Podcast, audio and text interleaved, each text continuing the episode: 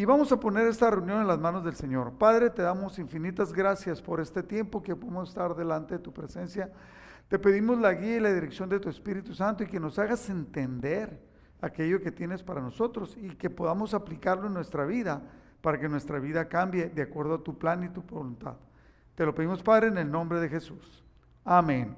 Bueno, hemos estado hablando, inclusive la plática del jueves pasado, uh, hablamos acerca de que hay que ganar seis batallas. No sé si usted lo recuerde o si usted lo vio, pero una de las batallas importantes es en la identidad, en la santidad, en el someternos a Dios. Entonces, eh, en esto de someternos a Dios y la identidad es reconocer quién somos para vivir en santidad, que es una de las batallas, y entonces que nuestra vida cambie. La plática del día de hoy le puse yo cambiando nuestra mentalidad. ¿Por qué? ¿Por qué cambiando nuestra mentalidad? Si nosotros leemos la palabra de Dios continuamente y todo el Nuevo Testamento, nos va a hablar de un cambio de vida. Nos va a hablar, usa conceptos de este tipo. ¿Quiénes éramos antes? ¿Quiénes somos hoy? ¿Quién pensábamos que éramos antes? ¿Quién pensamos que somos hoy? Antes desconocíamos el plan y propósito de Dios y lo que Dios decía de nosotros y ahora lo entendemos.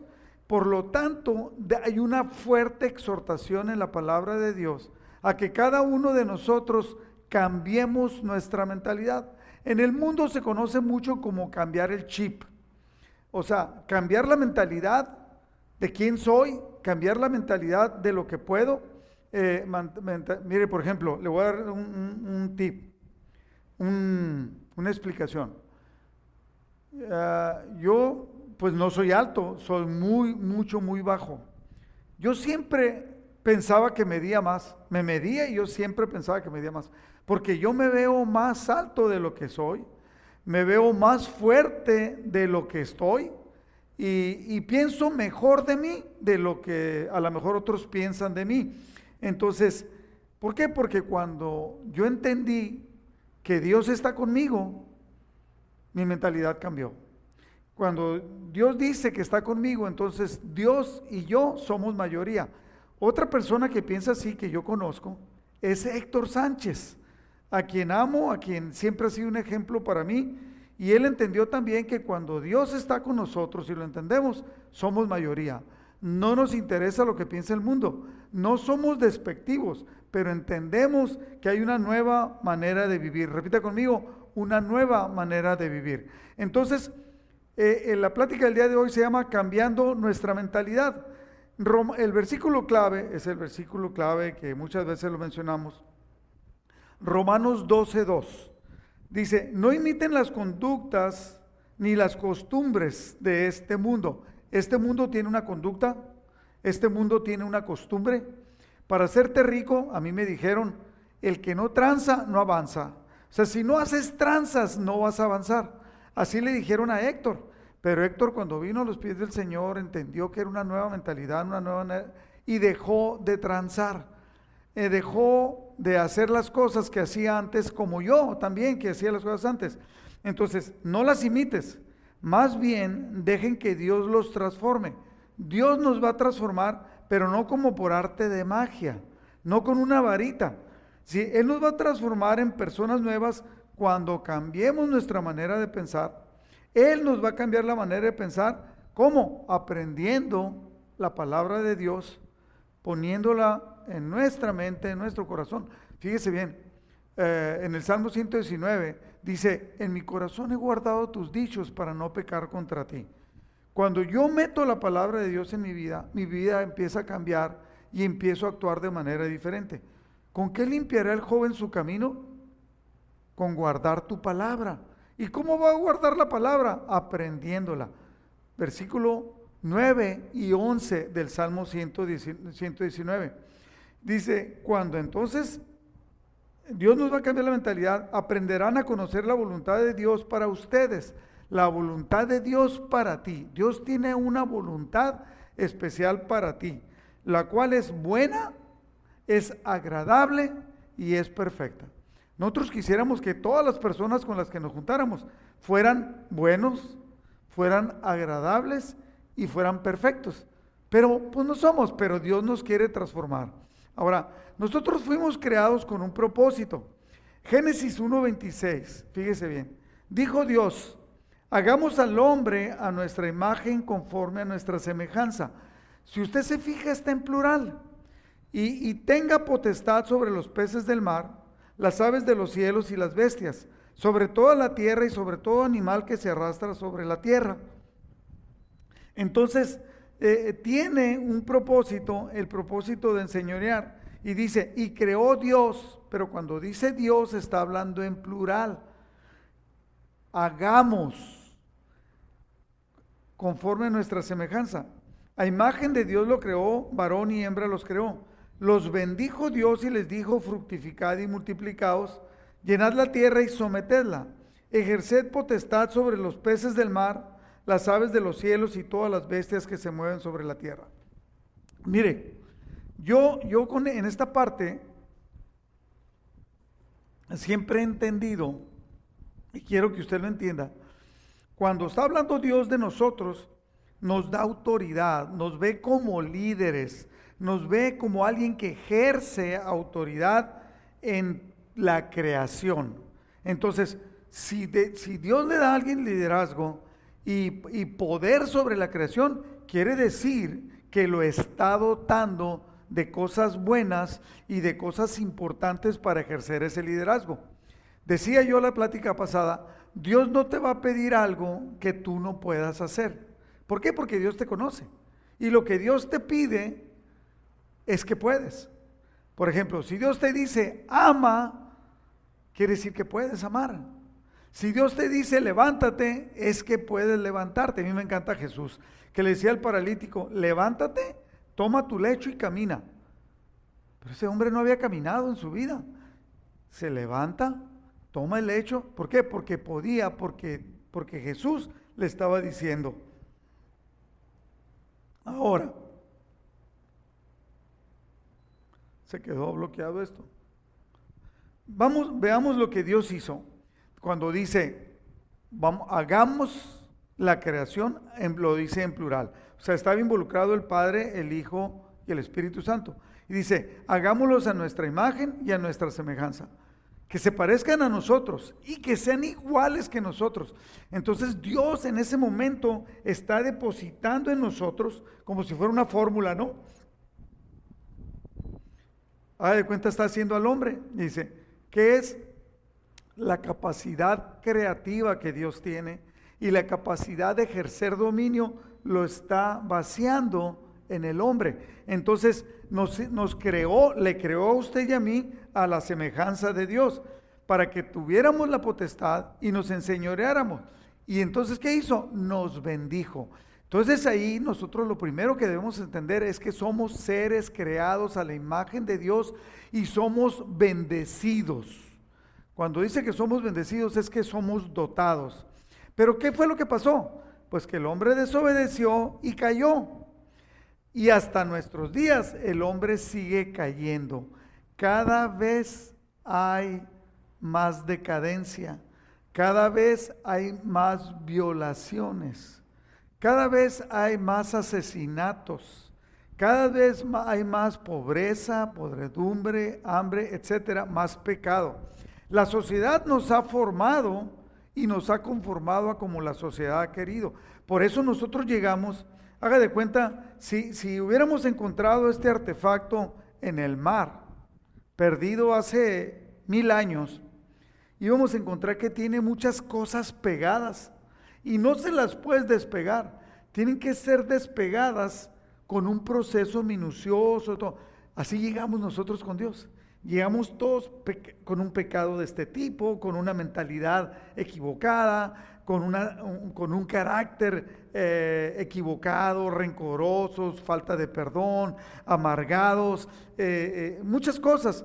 Y Dios tiene que empezar a limpiarnos con su palabra y nosotros con el entendimiento de nosotros y nos empieza a limpiar hasta hacernos a la imagen de que Él, que Él nos creó no como la sociedad nos ha conformado. Puse una foto ahí eh, en la cual eh, eh, en, la cual se ve gente tomando alimentos, tomando cosas de la basura, porque es la manera que tienen de vivir. Pero Dios no nos ha creado para esa manera. No cambia. Ha cambiado la sociedad, ha cambiado nuestra mentalidad. Entonces nosotros llegamos con una mentalidad equivocada. Siempre desde niños empezamos mío, para mí. Nos volvemos egoístas, ah, nos volvemos vengadores porque queremos tener, tomar ah, justicia por nuestra propia mano. Decimos, el gobierno nos roba, por lo tanto nosotros le vamos a robar al gobierno. ¿Y qué pasa? No pagamos nuestros impuestos. ¿Y qué pasa? Empezamos a hacer tranzas. ¿Y qué pasa? Empezamos a no cumplir con los compromisos establecidos con Dios, con la familia, con la sociedad, y eso eh, deriva en algo mal. Por eso tenemos que cambiar nuestra mentalidad. Repito, versículo clave de esta enseñanza es Romanos 12.2, donde dice, no se amolden al mundo actual, sino sean transformados mediante la renovación de su mente. Otra vez, tenemos que el problema está en la mente, decía yo en la, plática pasada. Así podrán comprobar cuál es la voluntad de Dios. Es buena, agradable y perfecta. Le voy a poner un ejemplo. De repente hay una persona que viene a la iglesia, hipotético, ¿no? Todos los domingos esta persona que gana muy bien da sus diezmos. Y si no da sus diezmos, da una ofrenda a la iglesia. La iglesia se sostiene por los diezmos y las ofrendas de la iglesia, de los que conformamos la iglesia. De acuerdo a lo que Dios quiere, Dios le da un trabajo bueno a uno, otro trabajo a otro, de acuerdo a nuestras capacidades.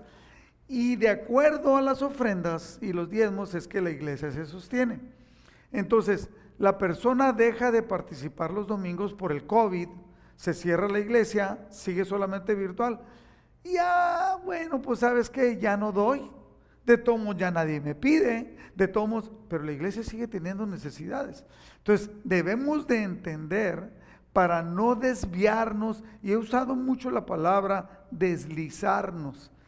Cuando te subes a una, yo un día fui a, a Big Bear, una vez nomás en mi vida, y a mí me encanta la nieve, eh, la de limón. No, no, me encanta la nieve, y, pero no sé esquiar. Pero de repente que me encuentro allí un lugar en el que subías a través de una máquina, subías, pero luego ahí arriba, en, un, en una llanta, en un tubo, te, te, subías y te aventabas, ¿no? Como chamaco me divertí todo el día, terminé agotado, me aventé de cabeza, me de, de, pompis, me aventé acostado, de lado, me, me, aventé para ir a pegarle a otro que iba en el, ahí también para abajo, y este, me deslicé porque era muy fácil. No necesitaba ser experto. Y es lo que pasa con nosotros. Nos empezamos a deslizar. Los jóvenes en la high school se empiezan a deslizar y empiezan a consumir drogas, a meterse eh, eh, en sexo, empiezan a, a juntar, a tener malas amistades. Empieza alguien les empieza a meter ideas de que no es tan importante ser un buen estudiante. Y al ratito alguien con unas cualidades para ser un tigre terminaba siendo un gato. ¿Sí me explico? Porque alguien le cambió la mentalidad de buena a mala. Por eso decía yo, padres, pelee por su familia, pelee por sus hijos, pelee por sus hermanos. ¿Por qué? Para, porque si no la sociedad se los va a quitar. Bueno, si Dios nos está diciendo que tenemos que cambiar nuestra mentalidad, ¿es por qué? Porque en realidad necesitamos cambiar nuestra mentalidad. ¿Se acuerda que le dijo Jesucristo, le dijo Jesús cuando le habló a los primeros, a los primeros discípulos, que iban a ser los primeros discípulos? Vénganse, ustedes son pescadores, les voy a cambiar la mentalidad, ahora van a ser pescadores de hombres. Y es lo que Dios quiere con nosotros. Mire, hay un ejemplo que es el ejemplo clave para esta enseñanza, que es David. Primero Samuel, versículo 22, versículo 2. David todavía no era rey, ya había, había sido ungido como rey.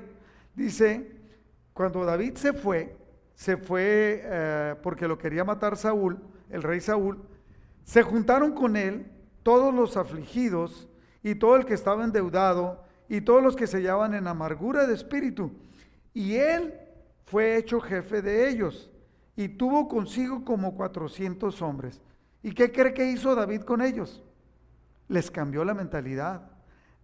Al ser él, al tener él un espíritu diferente él, al ser alguien que era adorador de Dios, a ser alguien que miraba las cosas de una manera diferente, en el cual Dios había puesto su mirada, lo había escogido y lo había ungido como rey. Él jamás reclamó que era el rey, simplemente esperó el tiempo de Dios para llegar a ser lo que Dios ya le había prometido.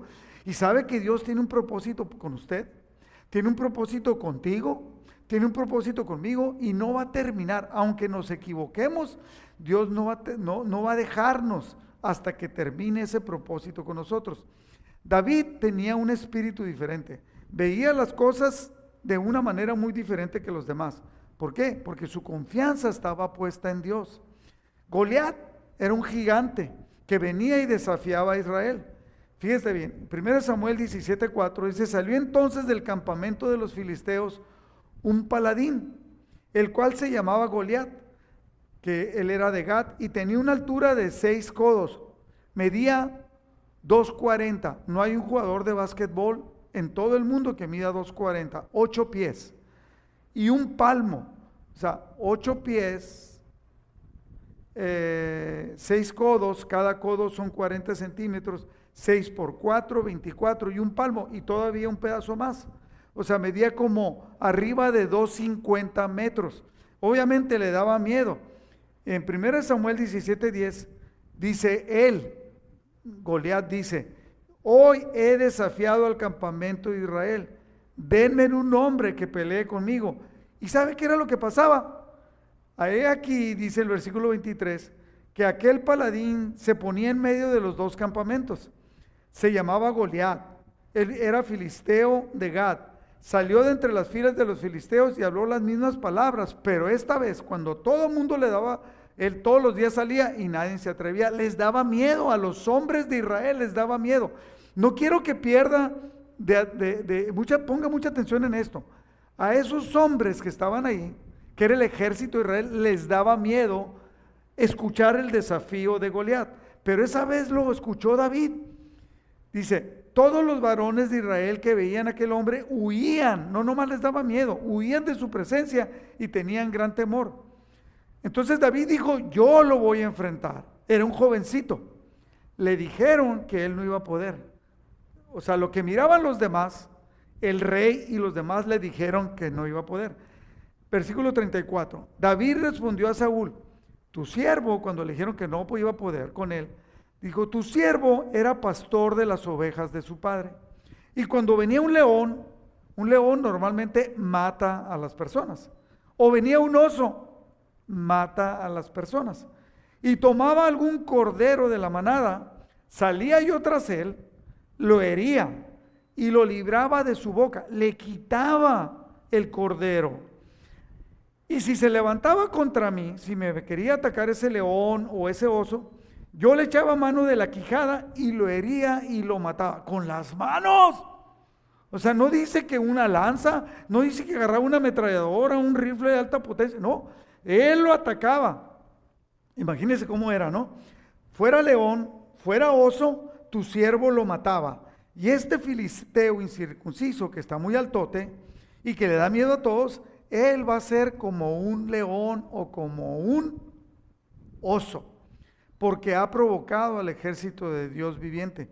Añadió David, Dios, fíjese bien, él no dijo, yo soy muy valiente, yo soy muy bueno para pelear, tengo suerte. No, él dijo, Dios es el que me ha librado de las garras del león y de las garras del oso. Él, Dios, también me va a librar de las manos de este filisteo. Y la historia, ya la sabemos. ¿Qué fue lo que pasó? Que David mató a Goliat.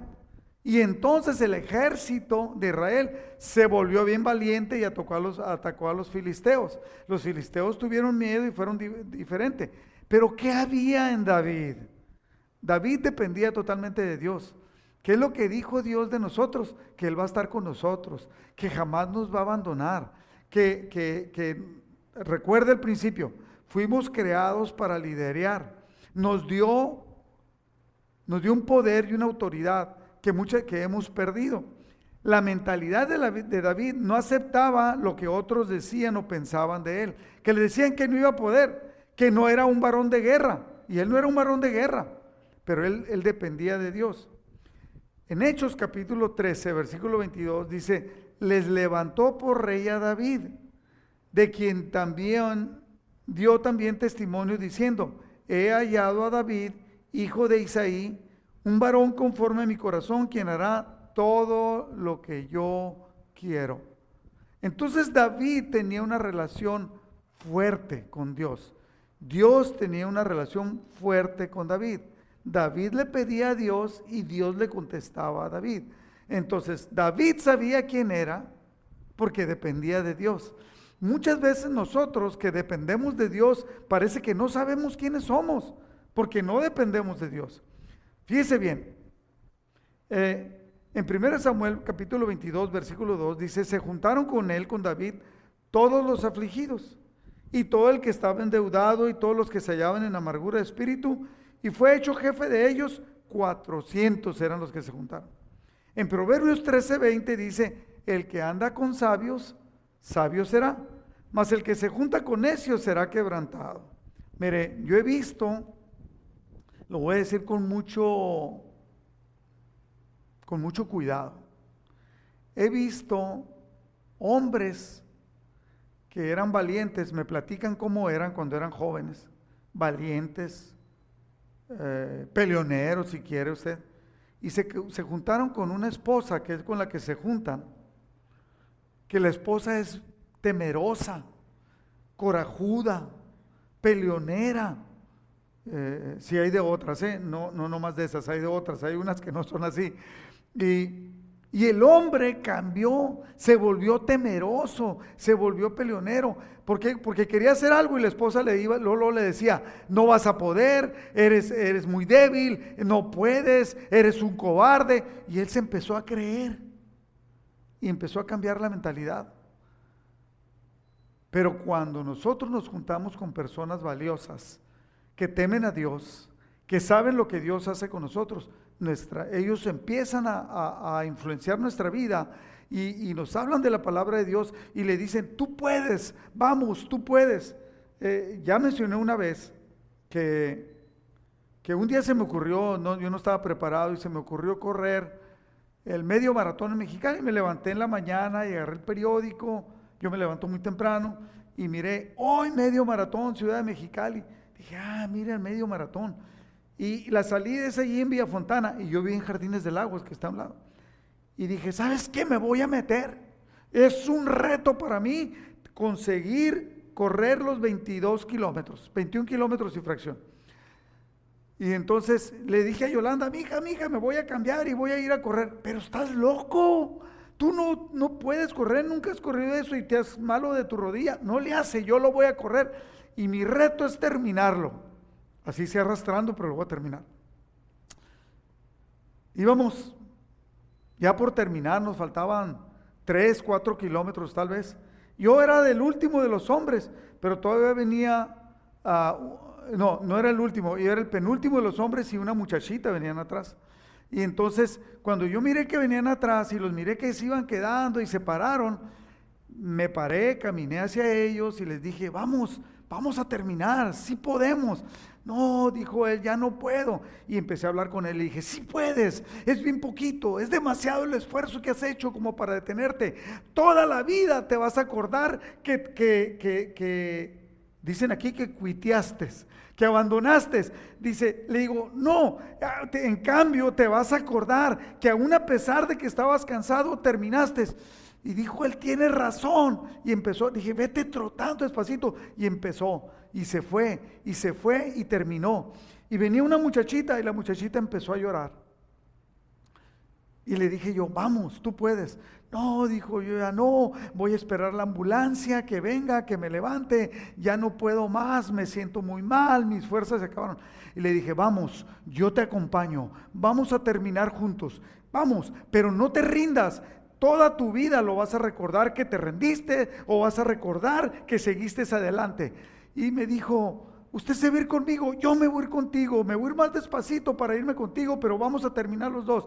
Y la chamaquita empezó a correr, empezó a trotar, nos fuimos juntos hasta el final de la meta. Y ella pudo terminar y el muchachito pudo terminar porque tuvieron a alguien, en ese momento era yo, que, que tenía dentro de mí saber que podíamos terminar. No le hace que no, no estábamos compitiendo por ser los primeros. ¿Hace cuánto fue eso? Ay, caray, fue antes de Cedillo, fue para las votaciones de Salinas de Gortari. Salinas de Gortari, Cedillo, Calderón, Felipe Calderón, eh, hace como 30 años. Yo tenía veintitantos años. Entonces, digo, eh, eh, treinta y tantos años. Y, no me estoy quitando los años. ¿eh? Y, y, ¿cómo terminaron? Si ya no tenían fuerzas, porque alguien confió en ellos y les dijo que podían. Y ese es el problema de nosotros, que la gente a veces, a veces nuestra propia esposa te dice, no puedes, te ataca, a veces es un amigo, a veces desgraciadamente en la iglesia hay gente que se queja de ti, que te ataca, que te dice, tú no puedes. Al contrario, debemos de ver, ¿por qué cree que yo continuamente estoy buscando personas que amen a Dios, mientras más jóvenes mejor, para que ellos puedan empezar a predicar la palabra? Para que ellos puedan, ¿qué hizo Jesús con los discípulos? Tomó jóvenes, tomó jóvenes, los instruyó en la palabra para que siguieran con la estafeta predicando el Evangelio. Tomó a Pedro y Pedro decía, yo no puedo, te quedé mal. Y Jesús lo levantó, Jesús lo restauró. Debemos nosotros tener la actitud como David, que con esos 400 les cambió la mentalidad. Ahora, ¿por qué digo que les cambió la mentalidad? Vea esta diferencia. Esta diferencia es marcada. Estos, recuerda, lo dije ahorita, recuerda qué pasó con el ejército de Israel cuando se levantaba Goliat. ¿Qué pasó? Salían corriendo, huían de su presencia. Nadie le quería hacer frente, solamente David. ¿Con quién estaban estas personas? 400 de ese ejército y de otros se juntaron con David el que se junta con sabios, sabio será. Empezaron a tener una influencia positiva viendo a un hombre que confiaba en Dios y que hacía uso de sus facultades, entendiendo que Dios se las había dado. Ahora, fíjese lo que dice este versículo. 2 de Samuel capítulo 21 versículo 15.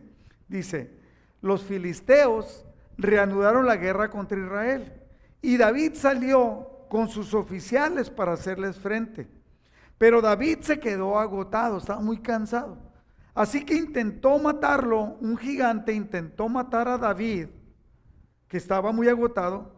Ese, ese, ese gigante se llamaba Isbibenob, que iba armado con una espada nueva y una lanza de bronce que pesaba más de tres kilos. Sin embargo, Abisaí, hijo de Sarbia, fue en su ayuda, en la ayuda de David, e hirió al filisteo y lo mató. Antes nadie se atrevía a enfrentarse a un gigante. Pero David fue un ejemplo. Y aquí estaba agotado David. Entonces, un joven, Abisaí, hijo de Sarbia, hirió al filisteo, al gigante, y lo mató. Algún tiempo después, versículo 18, hubo en Gob otra batalla con los filisteos. Y en esa ocasión, Sibecai, el Jusatita, mató al gigante Saf. Otro gigante y otra persona que estaba con David mató a ese gigante. Versículo 19. En una tercera batalla que también se libró en Gob, el Hanán, hijo de Yaré Oreguín, oriundo de Belén, mató a Goliat el Gitita, cuya lanza tenía un asta tan grande como el rodillo de un telar. Hubo una batalla más en Gat. Allí había otro gigante, un hombre altísimo, que tenía 24 dedos, seis en cada mano y seis en cada pie. Este se puso a desafiar a los israelitas, pero Jonatán, hijo de Sima, que era hermano de David, lo mató, mató a este Goliat. Esos cuatro gigantes que eran descendientes de Rafá el Gitita, cayeron en manos de David y de sus oficiales. David ya no tuvo que matar al gigante. La gente que él le cambió la mentalidad, la gente que entendió que eran capaces, esa gente entendió que eran capaces, entendió que tenían el potencial por la influencia de David. Y entonces ellos mataron a David. De ser amargados, de ser gente eh, como abandonada, de ser gente que tenía una mentalidad triste, eh, como destruida, que se juntó con David, pero David tenía una mentalidad y no dejó que los 400 influenciaran en él, sino que él que era diferente, influenció en estos 400 y ahí estos cuatro mataron a gigantes. Por eso, ¿con quién te quieres juntar tú? ¿Con un derrotado o con un, con un, con un vencedor de gigantes? Ese es el punto. ¿Qué es lo que había pasado entonces? ¿Qué había pasado en estas personas? Antes el ejército de Israel había tenido gran miedo a uno solo. Ahora los hombres de David mataron a varios, en este caso a cuatro gigantes. Ellos habían sido afligidos, endeudados y estaban en amargura del espíritu, pero ahora eran conocidos como los valientes de David. ¿Qué dice el versículo 13-20? El que se junta con sabios, sabio será, mas el que se junta con necios será quebrantado porque va a aprender de los necios. La mentalidad de estos hombres había cambiado y entonces había cambiado su personalidad. Y eso es lo que nosotros necesitamos. Es lo que usted necesita, mi querido hermano. El cambiar. Dice en Proverbios 23, 7, porque cuál es su pensamiento en su corazón, tal es él. Mire, puse una foto ahí de un, de un dibujo, ¿no? Me parece como si fuera una caricatura. ¿Se está viendo, Mariano? ¿Sí? Es un gatito que está pintándose él a sí mismo. Está haciendo un autorretrato. Para poder hacer el autorretrato él no se ve. Entonces se mira en el espejo.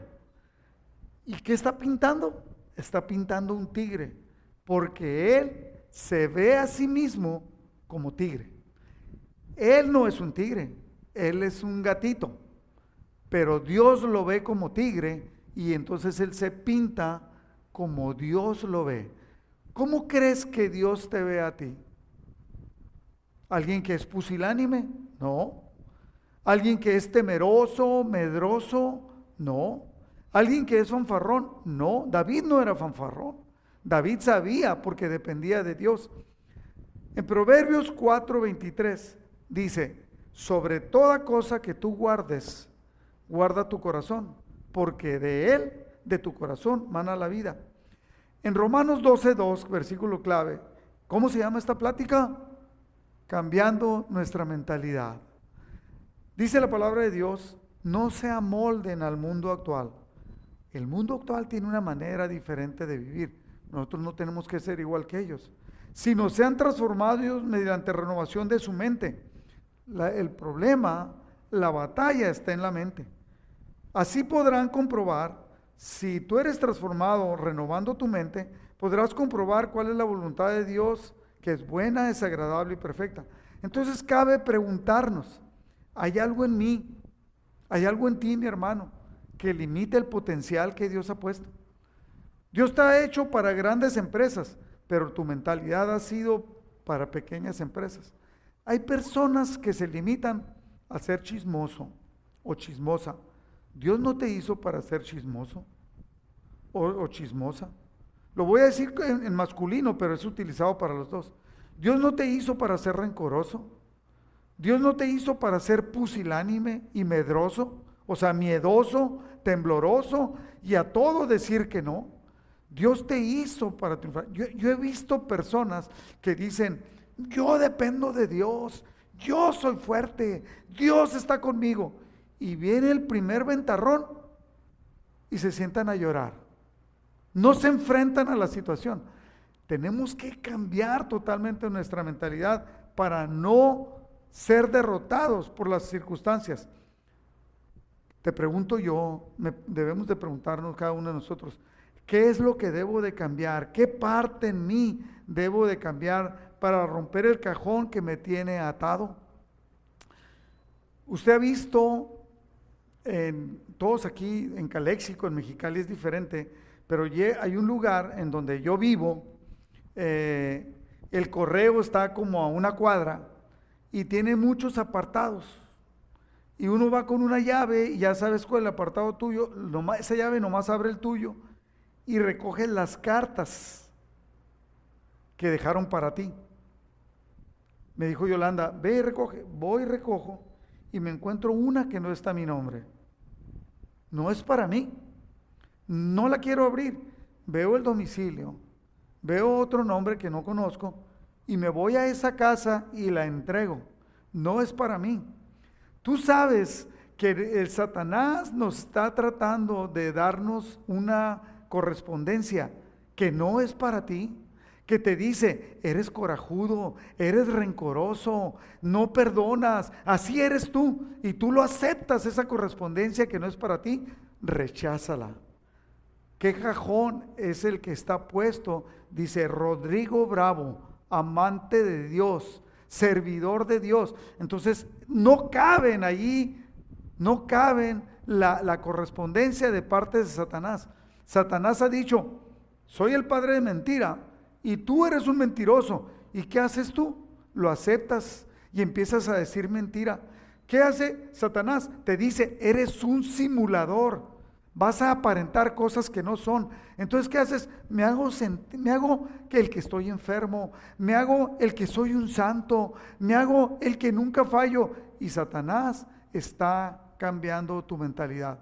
Pero por otro lado, Dios quiere cambiar nuestra mentalidad y que reconozcamos cada uno de nosotros que debemos de cambiar.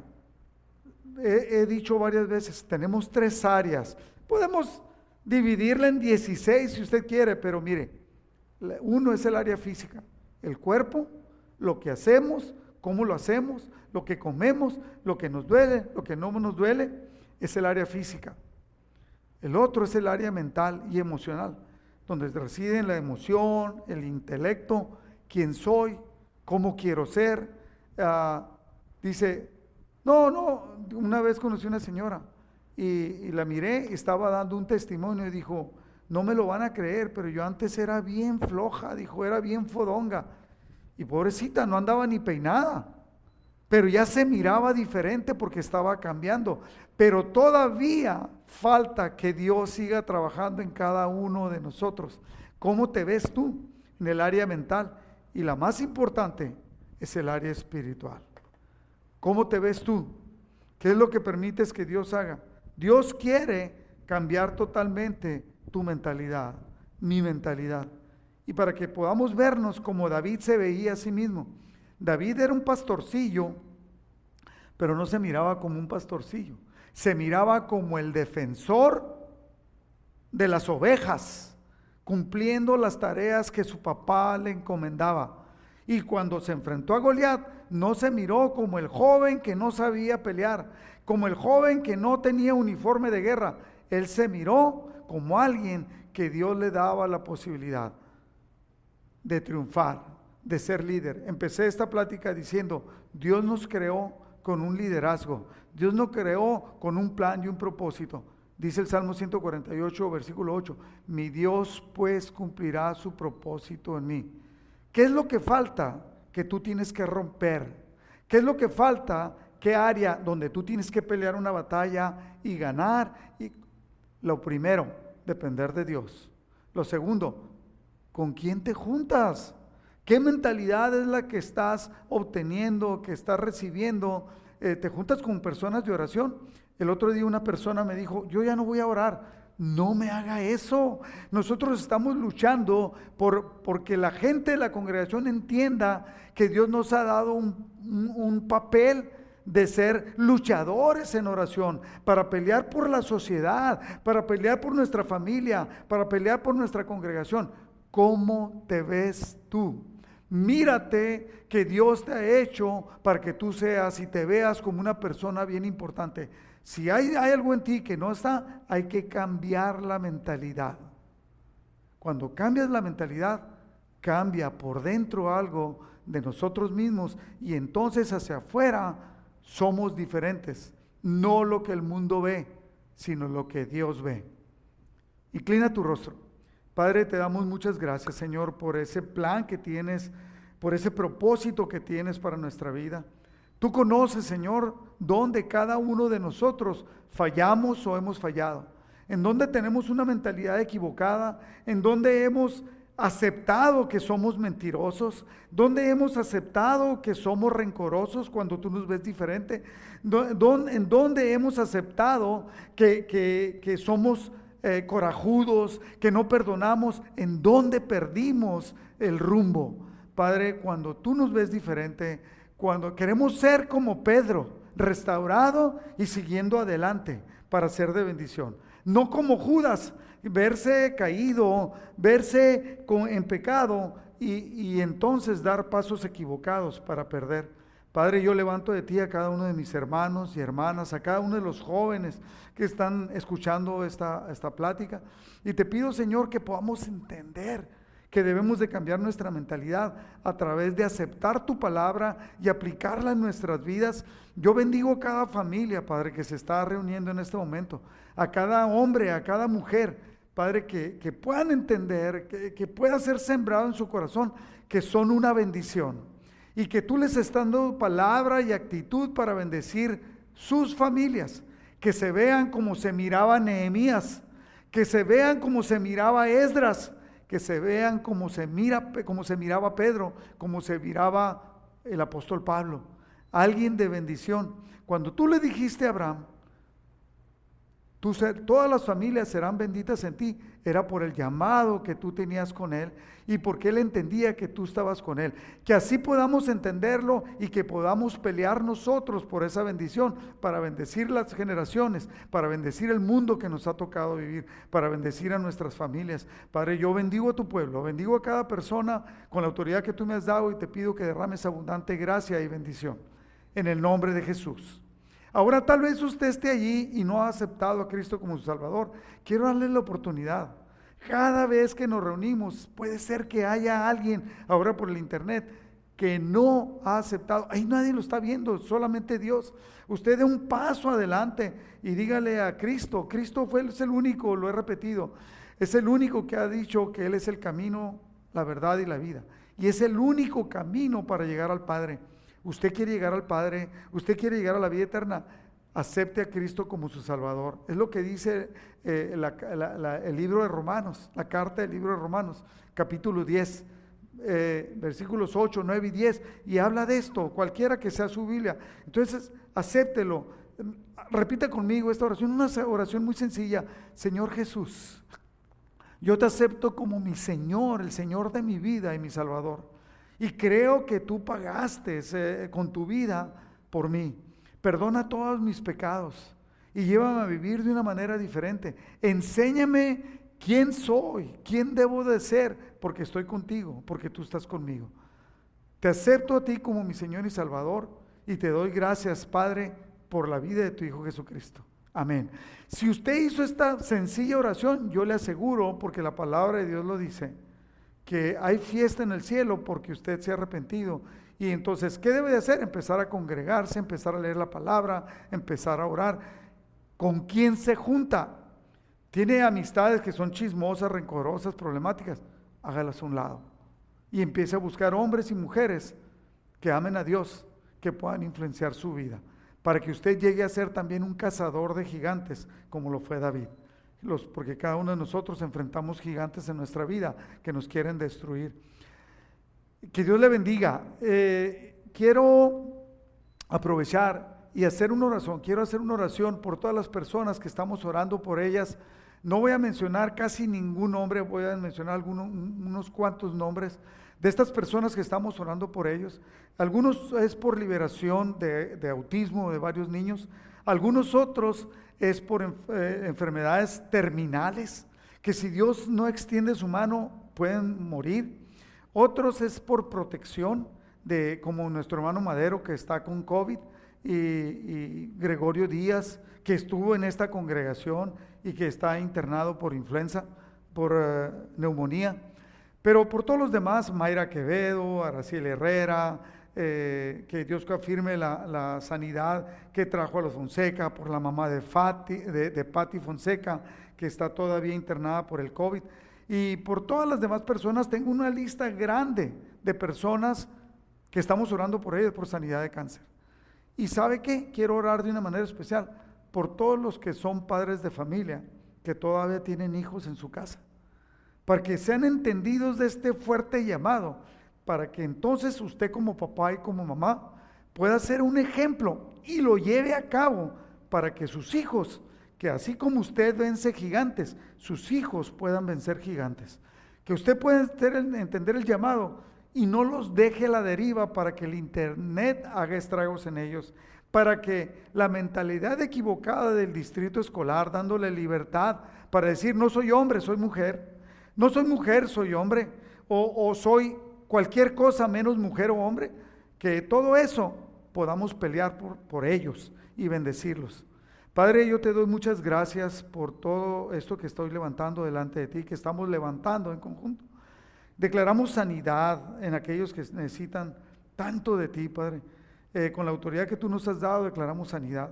Declaramos liberación, eh, libertad de ataduras para los niños que tienen autismo, que hay algún problema en su cerebro o que hay alguna situación, alguna secuela que ha quedado en su mente de un daño que alguien les hizo cuando niños.